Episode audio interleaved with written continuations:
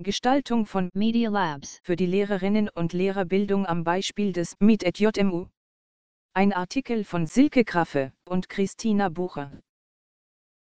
Einleitung Angesichts einer durch Mediatisierung und Digitalisierung geprägten Welt ist die Förderung der Medienkompetenz von Schülerinnen und Schülern eine bedeutsame Aufgabe. Neben einer lernförderlichen Medienausstattung ist die Expertise der Lehrpersonen eine wichtige Voraussetzung. Die Förderung medienpädagogischer Kompetenzen in der Lehrerinnen- und Lehrerbildung ist hierfür eine wichtige Grundlage. Der Beitrag zeigt auf, welche Gestaltungsprinzipien und Nutzungsfunktionen für eine Infrastruktur zur Förderung medienpädagogischer Kompetenzen von Lehramtsstudierenden bedeutsam sind. Am Beispiel des Media Education and Educational Technology Lab MIT at JMU, der Julius-Maximilians-Universität Würzburg, JMU, wird beispielhaft beschrieben, wie entsprechende Prinzipien und Funktionen umgesetzt wurden und wie das Lab von Studierenden und Lehrenden eingeschätzt wird. Gestaltung einer Lernumgebung zur Förderung medienpädagogischer Kompetenzen von Lehramtsstudierenden am Beispiel des Meet at JMU. In der Diskussion um medienpädagogische Kompetenz von Lehramtsstudierenden werden beispielsweise die folgenden Kompetenzfelder als bedeutsam erachtet. Tuluziki 2017 Erfassen der Bedeutung von Mediatisierung für Kinder, Jugendliche und Erwachsene sowie Berücksichtigung beim medienpädagogischen Handeln, Lehren und Lernen mit Medien bzw. in digitalen Lernumgebungen, Wahrnehmung von Erziehungs- und Beratungsaufgaben im Kontext von Mediatisierung und Digitalisierung, Entwicklung und Evaluation von Projekten oder Lehr-Lerneinheiten zum Lernen über Medien, einschließlich digitaler Grundlagen, Verbesserung institutioneller Rahmenbedingungen für medienpädagogisches Handeln. Um entsprechende Kompetenzen zu fördern, haben sich beispielsweise handlungsorientierte Konzepte als wirksam erwiesen, Tuluzicki, Herzig und Kreif 2010. In den letzten Jahrzehnten wurden Media Labs als Infrastruktur für die Förderung medienpädagogischer Kompetenzen in den unterschiedlichsten Ausprägungen etabliert und kontinuierlich weiterentwickelt und zwar national, zum Beispiel in Form des Learning Lab an der Universität Duisburg-Essen oder durch die Medienwerkstatt an der Universität Paderborn, sowie international, zum Beispiel durch das Media Education Lab an der University of Rhode Island, USA sowie durch das Future Classroom Lab European SchulNet Belgien. Im Meet at JMU stehen handlungsorientierte und flexible Lehr-Lernprozesse im Mittelpunkt. Dabei weist das Medienlabor die folgenden Gestaltungsmerkmale auf. Ausstattung mit digitalen Medien, die derzeit an Schulen eingesetzt werden, sowie mit solchen, die ein hohes Innovationspotenzial für den zukünftigen Einsatz aufweisen. Rollbares Mobiliar zur flexiblen Ermöglichung unterschiedlicher Lehr-Lernarrangements. Flexibler Zugang zu Strom und LAN. Einteilung des Raumes in verschiedene Lehr-Lernbereiche, die die Förderung unterschiedlicher Kompetenzen adressieren. Abbildung 1, mit JMU, CC bei SA 4.0, Lehrstuhl für Schulpädagogik JMU. Bei der Abbildung handelt es sich um eine Collage aus sieben Bildern, Davon sind sechs Fotos und in der Mitte ein Logo. Das erste Foto, oben links, zeigt einen schlichten Raum mit Blick auf eine weiße Wand, an der nebeneinander zwei große Monitore hängen. Vor dem linken Monitor befindet sich ein länglicher Tisch, an dem insgesamt sechs Stühle stehen, drei an jeder langen Seite. Der rechte untere Teil des Bildes ist abgeschnitten. Das zweite Foto, oben rechts, zeigt den Blick über die Schulter einer Frau auf ihr Tablet, an dem sie beschäftigt ist. Die Frau ist links im Bild und man sieht Teile ihres Kopfes, Nackens und der Schulter. Sie trägt braune Haare im Zopf, einen rosa gemusterten Schal und ein hellgraues Oberteil. Ihre Rechtshand ist an einem weißen Tablet, das auf einem hellgrauen Tisch liegt. Auf dem Tablet ist der Hintergrund in knalligem Hellblau, darauf mittig ein schwarzer Kreis mit weißen Linien, ähnlich einer Uhr. Im Hintergrund sieht man noch zwei weitere Tische, auf denen Hände anderer Personen an Tablets beschäftigt sind. Im dritten Foto, rechts in der Mitte, bedient im Zentrum des Bildes eine Frau eine VR-Brille. Sie hat blonde lange Haare und trägt eine rosa Bluse sowie eine blaue Jeans und dunkle Schuhe. Ihre Arme sind etwas angewinkelt vor ihrem Körper. Im Hintergrund sind an einer weißen Wand auf dunkelgrauem Boden links zwei Computer mit je zwei Monitoren auf Tischen aufgestellt, an denen drei Personen mit dem Rücken zum Betrachter gerichtet sitzen. Rechts an der Wand sieht man einen großen Monitor, vor dem Tisch und Stühle stehen. Im vierten Bild, rechts unten, ist diagonal rechts im Bild eine weiße Wand, an der ein großer Monitor hängt. Er ist angeschaltet und zeigt ein nicht klar erkennbares, größtenteils weißes Bild. Darunter bzw. davor sind kleine Tische mit jeweils einem Stuhl quer verteilt aufgestellt. Vier Menschen, manche mehr und manche weniger, sind zu erkennen, wie sie an solchen Tischen sitzen und je an einem Laptop arbeiten. Rechts unten im Bild sieht man eine wahrscheinlich männliche Person im grauen T-Shirt mit kurzen Haaren und einer roten Cape, die falsch herumgetragen wird. Er ist von hinten zu sehen. Links im Bild sitzt eine wahrscheinlich weibliche Person, die diagonal seitlich zu sehen ist. Sie trägt ein gräulich-grünes T-Shirt, lange braune Haare im Zopf, eine blaue Hose und eine Brille. Die anderen zwei Personen sitzen neben bzw. hinter ihr und sind daher nur an den Köpfen zu erahnen. Beide haben eher braune Haare. Im fünften Bild, unten mittig, sieht man zwei Personen mit VR-Brillen vor den Augen. Eine von ihnen sitzt deutlich im Vordergrund. Sie trägt ihre rötlich-braunen Haare im Zopf, einen hellblauen dicken Schal und ein graues Langarm-Shirt. Sie ist von der Seite zu sehen und nach rechts gerichtet. Hinter ihr sieht man eine zweite Person, wahrscheinlich eine Frau, mit einem weiten beigen Oberteil. Auch sie schaut nach rechts. Beide haben die Arme angehoben. Links im Bild, also hinter den beiden, sieht man einen Teil einer digitalen Tafel oder eines großen Monitors, auf dem nicht lesbarer Text in Schwarz auf einem weißen Hintergrund abgebildet ist. Im sechsten Bild, links unten, sieht man zwei Frauen von hinten, wie sie vor einem Monitor sitzen. Dieser ist im Zentrum des Bildes auf einem Tisch und zwischen den beiden. Auf dem Monitor ist eine digitale oder animierte Version eines Klassenzimmers oder ähnlichem abgebildet. Die Frau links trägt braune Haare im Dutt, einen rosa gemusterten Schal und einen hellgrauen Pullover. Die Frau rechts trägt ihre rötlich-braunen Haare im Zopf, einen hellblauen Schal und ebenfalls einen hellgrauen Pullover. Das siebte Bild im Zentrum der Collage ist im Hintergrund komplett weiß. Mittig befindet sich das Logo des MED, dem Media Education and Educational Technology Lab. Es besteht untereinander aus einer Abbildung, einem großen Schriftzug und einem zweizeiligen kleineren Schriftzug. Die Abbildung besteht aus zwei blau ausgefüllten vereinfachten Umrissen von Köpfen, die seitlich zu sehen sind. Beide sind nicht detailliert, haben nicht mal Haare, aber klare Umrisse an den Stellen von Stirn, Augenhöhlen, Nasen, Lippen und Kinn. Der nach rechts schauende Kopf ist komplett zu sehen. Vom Hinterkopf bis zur Mitte befinden sich fünf unterschiedlich lange weiße Linien, an deren rechten Enden weiße Kreislinien zu sehen sind. Leicht nach unten versetzt hinter dem Kopf ragt der zweite Kopf hervor, der nach links schaut. Von ihm sieht man nur den vorderen Teil des Gesichts. Zwischen den Köpfen ist ein wenig Abstand. Unter dieser Abbildung steht in Blau das Kürzel MED, darunter in kleinen blauen Großbuchstaben der vollständige Name wie bereits genannt. Das MED at JMU wird für verschiedene Funktionen genutzt. Drei Wochentage für Lehre mit maximal 15 Seminaren pro Semester in der Vorlesungszeit. Zwei Wochentage im Semester für flexible Nutzung.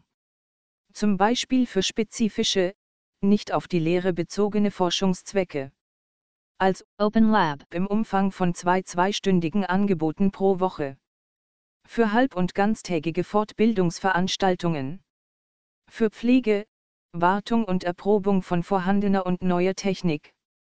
Abbildung 2 Die Abbildung des Beitrags zeigt die Gestaltung des Meet at JMU, Foto, CC bei SA 4.0, Lehrstuhl für Schulpädagogik JMU.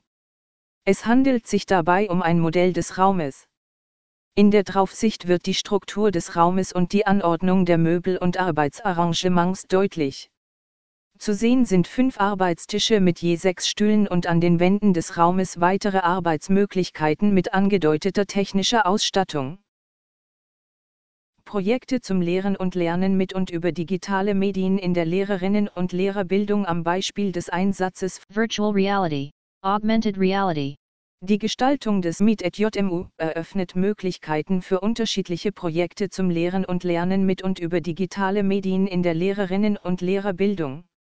Ein Beispiel für den Einsatz von Virtual Reality und Augmented Reality in der Aus- und Weiterbildung von Lehrpersonen stellt die im Rahmen des interdisziplinären und hochschulübergreifenden Projekt Very Fast Virtual and Augmented Reality im FAST Verbund avisierte Förderung von Basiskompetenzen von Lehramtsstudierenden für eine wissenschaftlich fundierte Planung, Entwicklung und Evaluation von AR und VR-Interaktion, Anwendungen für den schulischen Unterricht dar.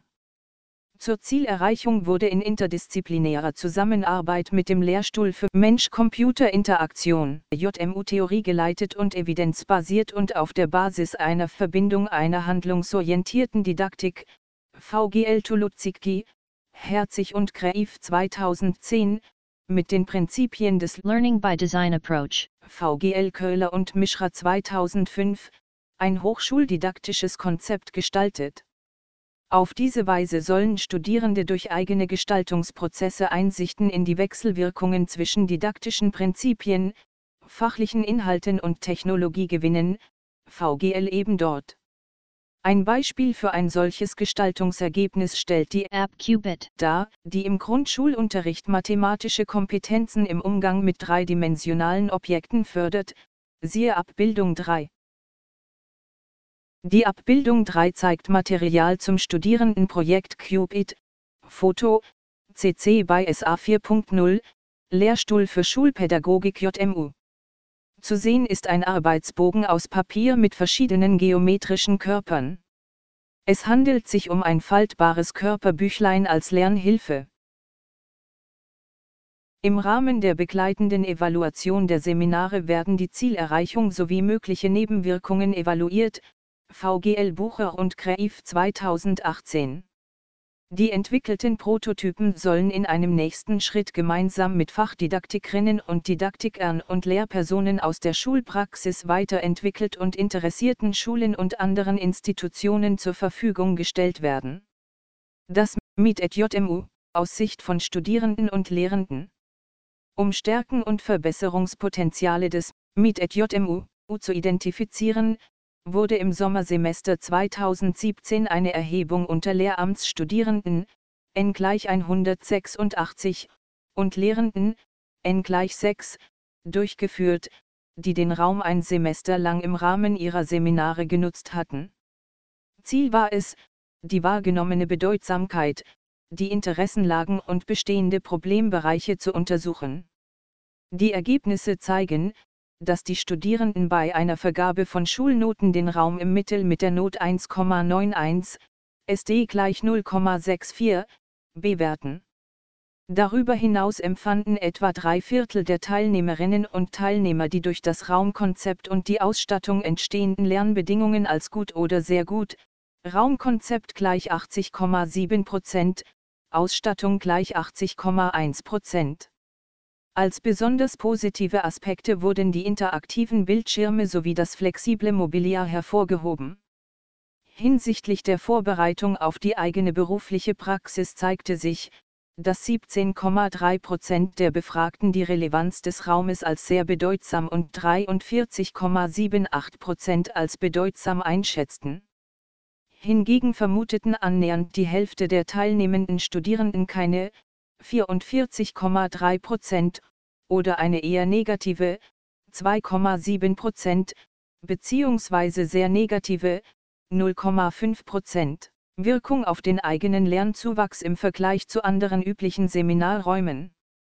Auch äußerten sich die Befragten, hinsichtlich der Teilnahme an freiwilligen Zusatzangeboten wie Workshops unentschlossen, 35,4 Prozent, zu sein oder schätzten ihre Bereitschaft zur Teilnahme als eher oder sehr unwahrscheinlich, 27,1% und 8,8%, ein. Die Lehrenden bewerteten das MIT JMU Mittel mit der Not 2,33, SD gleich 0,51. Besonders hervorgehoben wurde die Möglichkeit zur Verzahnung von Theorie und Praxis.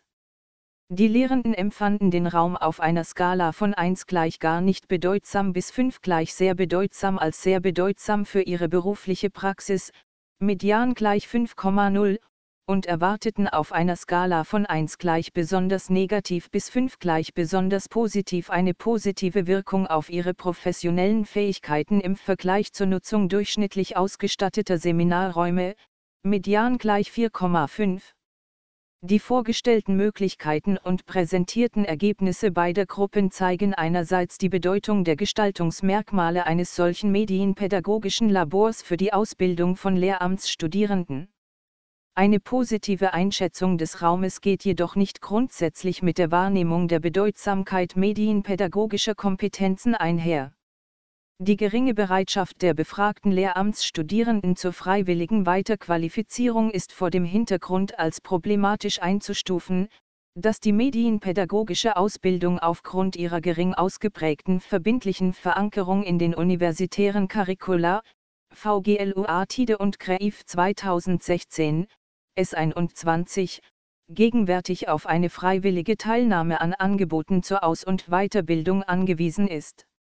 Entsprechende Befunde gilt es im Rahmen einer medienpädagogischen gestaltungsorientierten Bildungsforschung, VGL Tuluzicki, Kreif und Herzig 2013, weitergehend zu untersuchen. Ein bedeutsames Ziel eines solchen Forschungszugangs ist die systematische Evaluation von Hochschullehre. Folgende Anforderungen sind dabei relevant, Gestaltung als Bestandteil des Forschungsprozesses und der Wissensgenerierung, Praxisrelevanz von Forschungsfragen und Praxistauglichkeit von Lösungen, Reflexion von Wertbezügen bei Gestaltungen und Erprobungen, Theoriefundierung und Theorieentwicklung, empirische Fundierung und Kontrolle, Forschung als zirkulärer und iterativer Prozess, Verknüpfung unterschiedlicher Vorgehensweisen bei der Datenerfassung und Auswertung sowie Diskussion von Gütekriterien und Qualitätsstandards, VGL eben dort. Medienpädagogische Forschung als gestaltungsorientierte Bildungsforschung kann wichtige Impulse für eine zielführende Nutzung digitaler Medien in der Lehrerinnen- und Lehrerbildung geben. Ausblick Angesichts einer durch Mediatisierung und Digitalisierung geprägten Welt gilt es, zukünftig verstärkt medienpädagogische Kompetenzen von Lehramtsstudierenden zu fördern. Neben der Entwicklung medienpädagogischer Studiengänge und Studienanteile, VGL-Sektion Medienpädagogik 2017, sollten in der Lehrerinnen- und Lehrerbildung Prozesse einer integrativen Curriculumentwicklung initiiert werden, bei denen systematisch Lehr-Lernsituationen mit digitalen Medientheorie und evidenzbasiert gestaltet und curricular in Form von Modul- und Kompetenzbeschreibungen verankert werden. Parallel dazu gilt es, eine lernförderliche Infrastruktur zu etablieren und diese Notwendigkeit in die E-Learning Strategie der jeweiligen Hochschule zu integrieren. Ausgabe 6 der Synergie. Digitalisierung in der Lehre. Seite 56 bis 59. Der Beitrag wurde unter der CC BY ND 4.0 Lizenz veröffentlicht.